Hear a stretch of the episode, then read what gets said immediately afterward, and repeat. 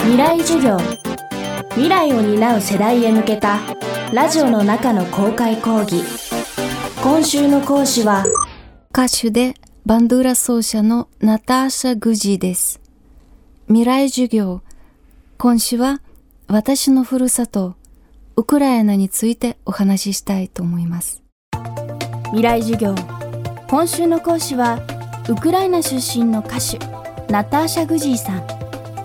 ウクライナの民族楽器バンドゥーラとともに日本全国を回るチャリティーコンサートツアーを行っているナターシャさん。最終日はその彼女のレパートリーの中の一曲「翼をください」について伺いました。聞き手は東京 FM 後藤亮介記者です。未来授業4時間目。テーマは翼をください。ナターシャさんはこれまで多くの日本の歌を歌ってきていますが今日紹介したいのが今から51年前に発表された名曲翼をくださいナターシャさんこの曲歌おうと思った理由は何でしょうか？この曲はですね私日本に来てこういう曲がありますよっていうのをあの紹介していただいた記憶があります。でそれを、えー、日本の高校生たちと一緒に歌ったことがあって一番最初にそれがすごく印象的でもちろん最初はそれこそ日本語がよくわからない。若干こう理解できるようになっていた時だったんですけれどもそれでもこう時間が経つとともに歌詞の魅力歌詞の、美しさっていうのを、えー、こう感じるように、えー、なっていてでそれからもうずっと何年も歌い続けてきた曲ででそしてやはりそこには自分の思いを重ねてウクライナ語の歌詞も少し書いてみたいなっていう思いがあってでそれをこうウクライナ語の歌詞も書いたものをウクライナ語と日本語でこう両方で歌うようにそれも数年前からなんですけれども、えー、歌うようにしました。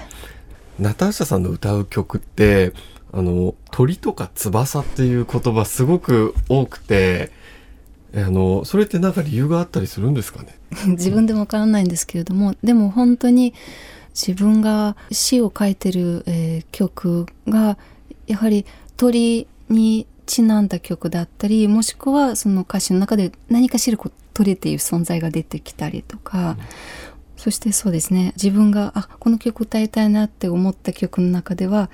鳥が出てくるっていうのが本当にたくさんあります。自分でもすごい不思議に思うんですけれども